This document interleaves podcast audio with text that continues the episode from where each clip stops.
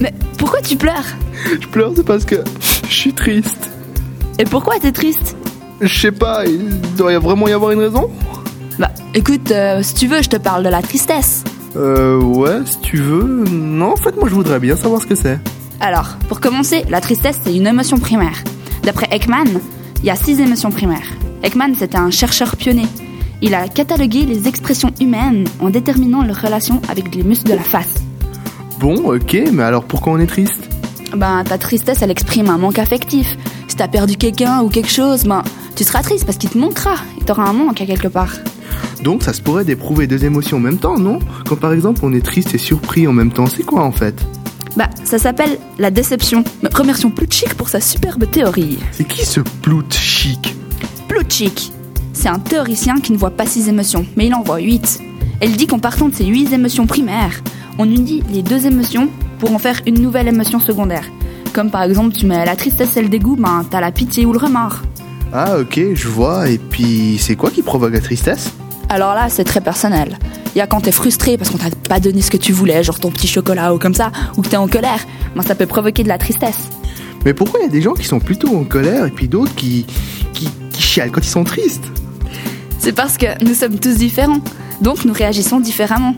Par exemple, les gens qui n'aiment pas montrer leurs sentiments ou leurs faiblesses, ben, ils seront plutôt en colère parce que pour eux, montrer leur sensibilité, ben, c'est nul quoi. Bon en fait c'est comme si on craignait notre propre sensibilité, non? Oui, car quand on pleure, on montre une certaine euh, vulnérabilité. Et on attend de la part des gens qui nous entourent une certaine compassion. C'est-à-dire, quand tu pleures et tout, ben, les gens, t'aimerais bien qu'ils viennent te consoler. Mais ceux qui aiment pas montrer leur tristesse, ben, ils seront plutôt en colère. Ah euh, bon ok, et puis il y a d'autres émotions qui ressemblent à la tristesse? Oui, ça s'appelle des dérivés d'émotions. Il y a le, le chagrin, la souffrance ou encore l'ennui de l'âme, que l'on appelle aussi le spleen. Il y a des dérivés pour chaque émotion. Donc en fait pleurer ça sert à rien, non? Non, c'est faux.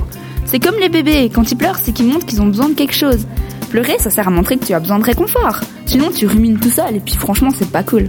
Ah ok, je vois, et puis à part pleurer on peut faire quelque chose d'autre pour faire passer cette tristesse? Ben écoute, tu peux boire, fumer, te droguer. Non, non, je déconne. Il faut, il faut sortir un peu, écouter de la musique, faire du sport, manger, surtout le chocolat, il paraît que c'est très bon. Mais surtout, faut surtout pas fumer ou boire, parce que quand tu retombes sur terre, après, t'es toujours aussi triste. Ah ok, je comprends. Mais si on cache bien notre tristesse, ben les gens ils sont pas cap... Enfin ils pourraient pas le voir, non? Oui et non, parce que les gens ils sentent quand- dans ta manière d'être. Parce qu'après, si tu caches ton émotion, qu'est-ce que cela t'apporte? T'es seul et personne peut t'aider. Ouais, donc en fait ce que tu veux dire c'est qu'il vaut mieux pleurer un bon coup et puis après ça ira mieux, non? Ouais, exactement. Ok, ben merci de m'avoir éclairé sur cette émotion. Mais de rien, et à bientôt pour de nouvelles émotions.